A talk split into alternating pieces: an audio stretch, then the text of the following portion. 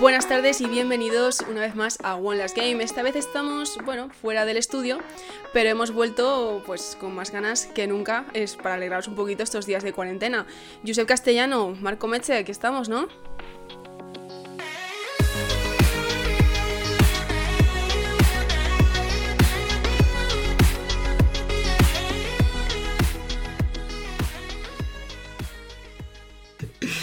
Pues Epic Games ha anunciado una nueva división para lanzarse como distribuidora, que eso ya sabía venir con el tema de los juegos premium que le interesaba tener en su tienda para poder tener más público.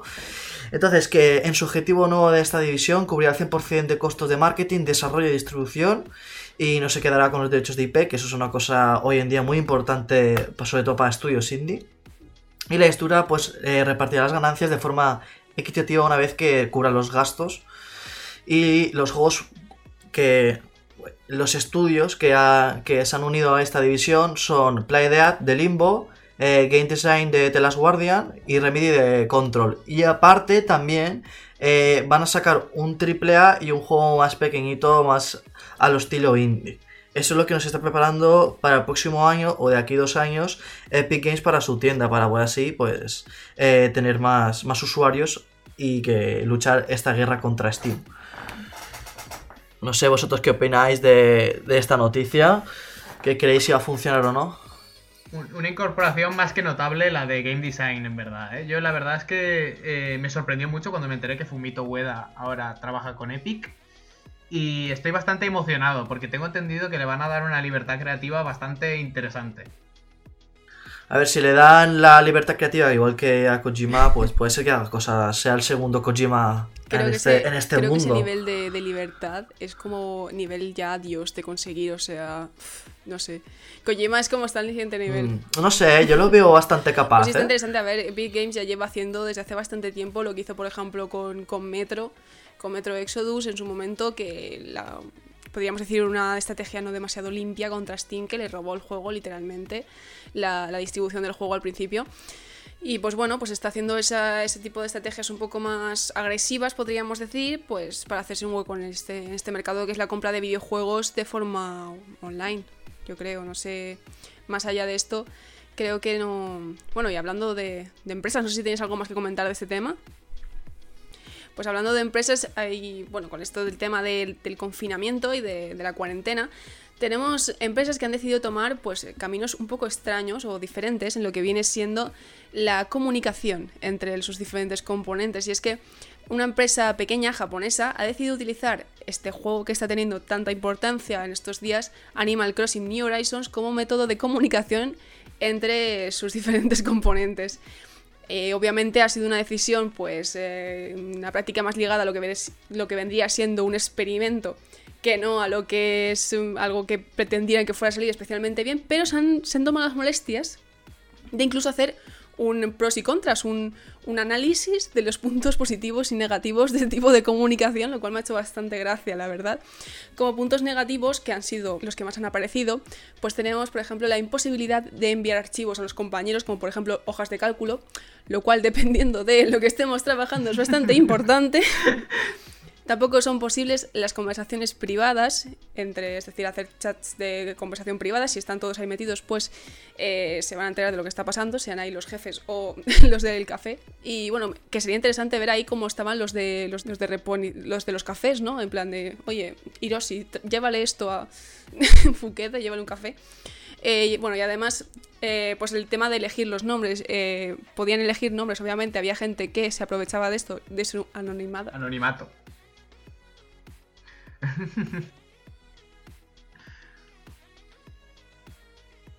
De ser anónimo, de sus anonimatos, exactamente. De ser anónimos. de ser anónimos. Para, pues, supongo que no hacer lo que viene siendo nada bueno. Ya podemos imaginar lo que pasaría en las, en las oficinas de One Last Games si esto sucediera, ¿verdad, chicos? no, a saber lo que podría suceder. Y bueno, pues sí, pero bueno, todo tiene un punto positivo todo tiene un punto positivo y el punto positivo es que esta gente se lo ha pasado muy bien y ha disfrutado mucho de sus primeras semanas de cuarentena. Y esto es el mensaje que han querido mandar a las masas con este experimento.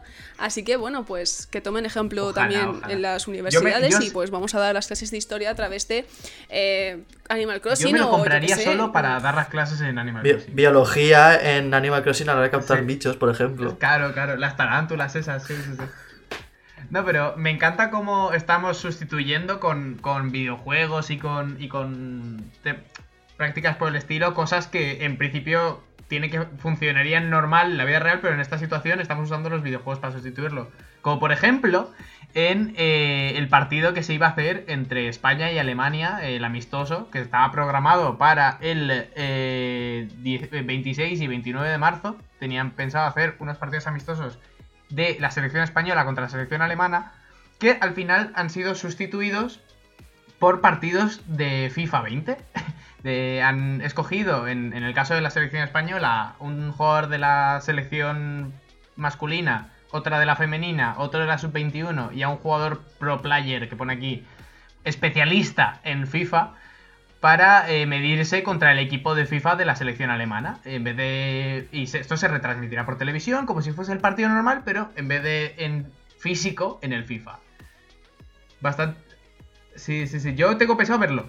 O sea, no he visto el fútbol desde hace años, pero este partido tengo pensado verlo. 30 de marzo. 30 de marzo. Espérate, no, fue ayer, fue ayer. ¡Ah! ¡Qué liada, qué liada! Eh, pues tengo no pensado verlo, tengo pensado volverlo, o sea, verlo en diferido. Ostras, fue el día 30. Sí, sí, sí, sí.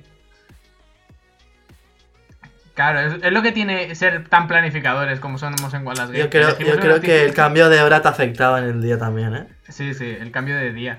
Es que soy de... Eh, lo estuvimos comentando. Ostras, esto ya habrá pasado cuando emitamos, tal. Y... Hoy ha sido un día duro. Hoy ha sido un día duro. Ostras, pues Ahora quiero saber cómo han quedado, voy a mirarlo. aprovechando que estamos así en modo cuarentena, id comentando las siguientes noticias si queréis.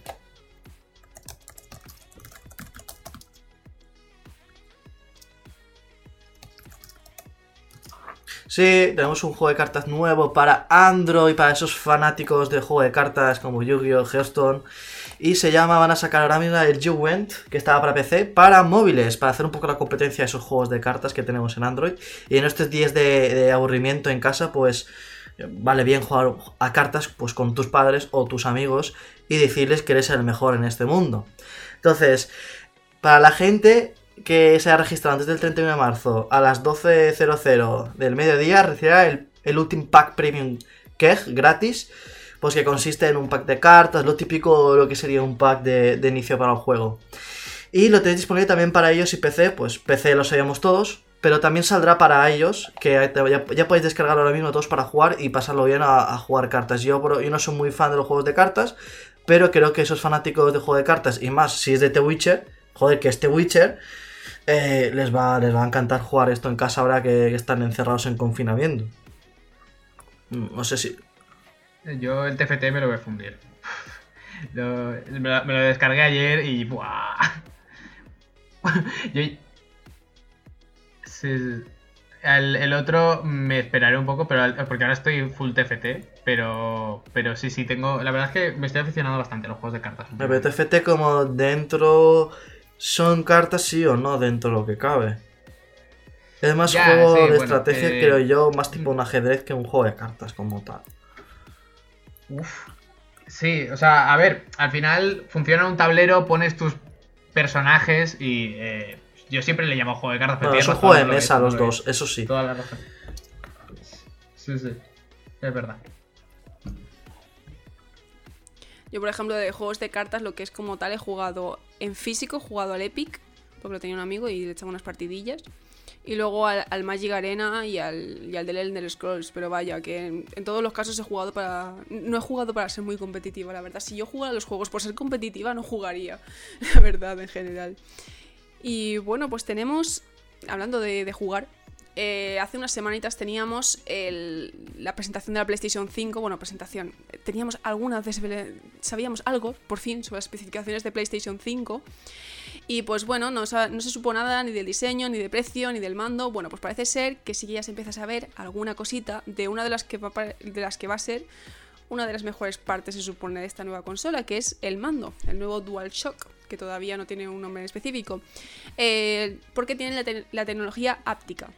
¿Qué es esta tecnología? Pues bueno, según lo dice en una página de gente inteligente, no yo, también conocida como comunicación cinestética, proporciona una forma de recrear el sentido del tacto mediante la aplicación de una serie de fuerzas, vibraciones y movimientos a la persona.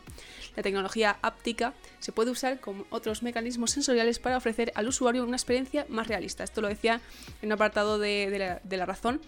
Y bueno, básicamente creo que se supone que seremos capaces de, sentir la diferencia entre sostener un rifle y un arco o, el cambio del asfalto a salirnos del trazo. un ejemplo también que puedo decir, eh, en Switch tiene también el modo vibración HD. No sé si habéis jugado al 1 2 Switch, yo sí que lo tengo. Y se puede ver, por ejemplo, hay un minijuego que, que es como unas canicas dentro de una caja y, y con la vibración tienes que eh, saber cuántas canicas hay dentro. Y la verdad es que si es la misma tecnología o una versión mejorada, yo cuando lo probé en la Switch ya flipé mucho porque parece súper real. Si es que realmente dentro de lo que cabe, esto también no sé si lo va a aprovechar, lo van a aprovechar el mando. Con las vibraciones esas se pueden emitir sonidos como hace la Switch. La Switch también emite sonidos con vibración. Ya que todo, todo mundo sabe un sonido es una vibración. De, de aire. Entonces también se podría aprovechar para eso. Sí, a ver, en general esta tecnología realmente no es nueva. O sea, esta tecnología ya empezó con el con el, la Xbox y con el Kinect y con la Wii. O sea, la Wii yo tenía algunos juegos que eran de esconder los mandos y que vibraran y hacían ruidos para que los encontraras, etcétera. Pero a ver, lo que lo que yo sé, a ver, los mandos de Play ya han tenido algo similar a esto. Entonces, un poco el miedo que tengo yo es que, eh, es que esto sea la vibración que hemos tenido de los mandos de PlayStation hasta ahora, pero llevada al extremo. ¿Sabes? En plan, eh, ahora verte que, porque a mí me ha pasado muchas veces, supongo que a vosotros alguna también, de esto de que dejar el mando encima de la mesa para comerte unos doritos como el, bien, el buen gamer grasiento que eres y que a mitad de la cinemática se ponga intensita la cosa, se ponga intenso el mando, empieza a vibrar y tú veas cómo se está acercando al borde de la mesa, pero tú no te has limpiado las manos, entonces lo coges con el codo, pero se te cae por el otro lado. Empiezas a sudar. Sí. sí, sí, A ver, a mi punto de vista, la vibración del, de la Switch, que es una la versión, es que no sé, yo lo llamo, y mucha gente llama la versión H de vibración, vibra, pero no vibra al holocausto como el, eh, los mandos de Xbox o de, o de Play. Entonces, no, sé si llegará a ese punto, pero bueno, eso creo que es una cosa que pasará siempre algo que tenga vibración como a mí, tal. A mí ya me flipó cuando eh, con el Nintendo Labo este había una opción de que metías un Joy-Con en una caja, en una especie de cucaracha, y la cucaracha se movía con la vibración. Sí, a mí yo ahí ya me, O sea, el tema de la vibración ya ahí me voló la cabeza. A partir de ahí todo. A ver, es que realmente todo el tema del, Nintendo Labo y todo esto es bastante interesante. Lo que pasa es que, pues, por lo menos aquí en España, no ha tenido mucho tirón. Por no decir cero. Ya. Es que pagar 60 pavos por unos cuantos cartones. La cosa es que la gente se podría haber puesto creativa y haber hecho sus propias cosas, rollo. O sea, se suponía que tú lo podías ampliar todo eso y tal, por lo que estuve viendo yo, vaya es que lo tienes que comprar por packs por separado nada, pues que en vez de tener DLCs, tiene packs. La verdad es que era un poco. Bueno, luego sacaron el Ring Fit. bueno. Ah, el Ring Fit sí, que ha tenido éxito dentro de lo que cabe, por lo que estoy viendo. y más ahora, con la cuarentena. Está, especulando que no veas con el precio del cacharrito, eh. Pues sí, no sé que teníamos también por ahí algún tema también de, de, cosas de aparatos externos a lo que es la consola o el ordenador para, para jugar. ¿Habéis visto como hilo? Ah, una locura. Falta de medios, eh, suma en, imaginación. ya ves. Pues sí, te creo que tenemos el, el Alex, ¿no? Por ahí. Algo, algo sobre el Alex. Sí, tenemos el juego que ya hablamos en su momento en el programa sobre, guau, ¿cómo va a ser el Alex? El Half-Life Alex, que ya todos hemos visto que es, la hostia en VR, ¿vale? Es, el juego que necesitaba VR para lanzarlo eh, y decir, el VR se queda y no se muere. Porque todos decimos, wow, VR esto aún queda muchos años. Ya ha demostrado aquí Valve decir, no, VR no se va. Y ha demostrado que se pueden hacer cosas muy guays, aunque la tecnología sea muy nueva, y que tiene mucha potencia. Solo hacía falta que una empresa importante como Valve eh, metiera su monedero ahí e invirtiera dinero.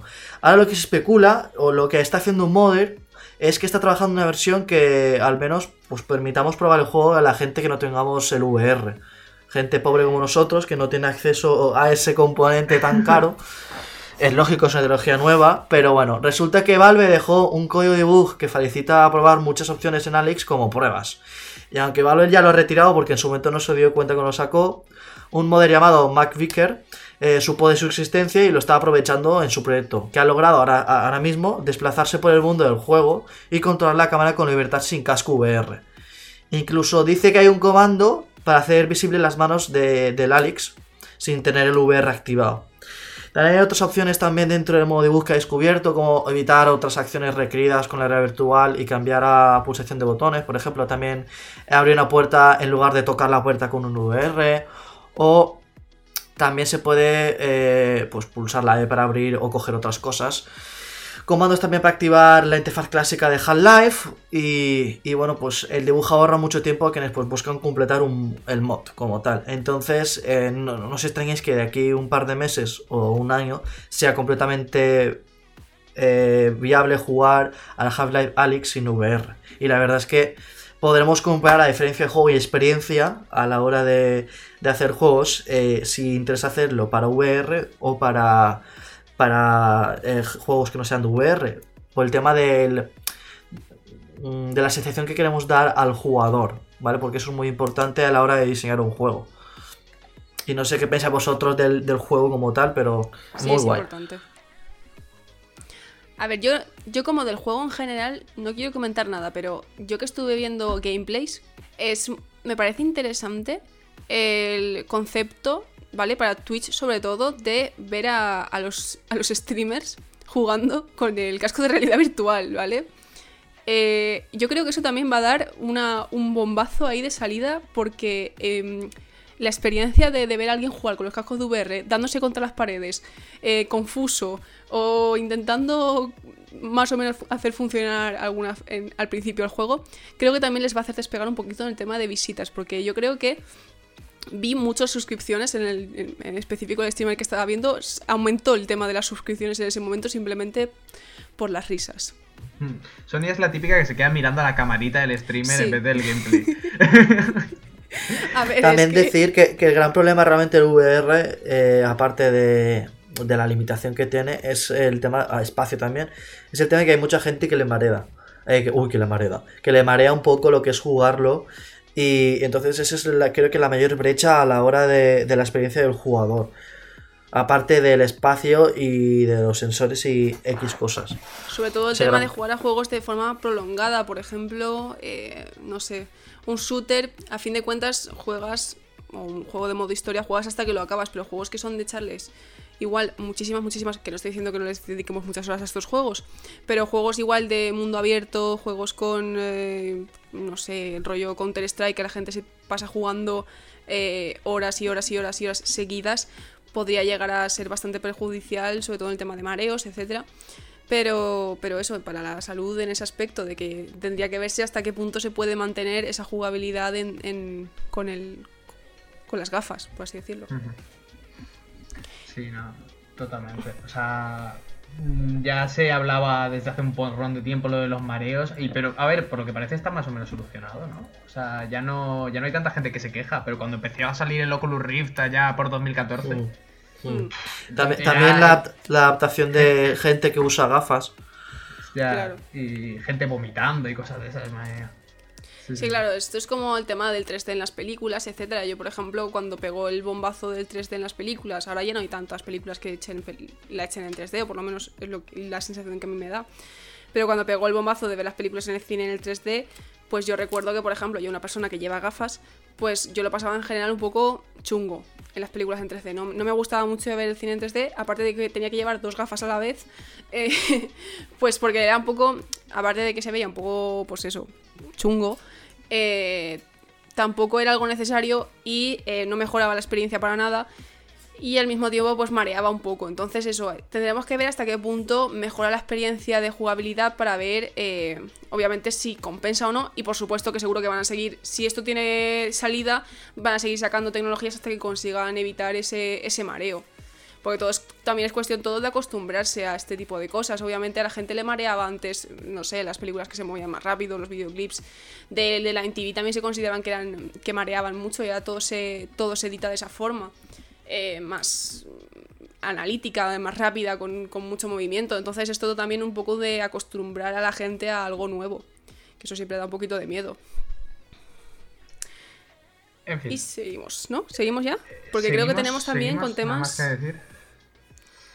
Pues, pues resulta, pues resulta, como última, parece, parece ser última noticia del día, que eh, un hacker eh, de- asegura haber robado parte de. o, bueno, él, él asegura haber robado totalmente, o sea, en la totalidad del código fuente del software gráfico de la Xbox Series X, la nueva consola de Microsoft, antes de que saliera, y pedía un pago de 100 millones para no desvelar esta información públicamente.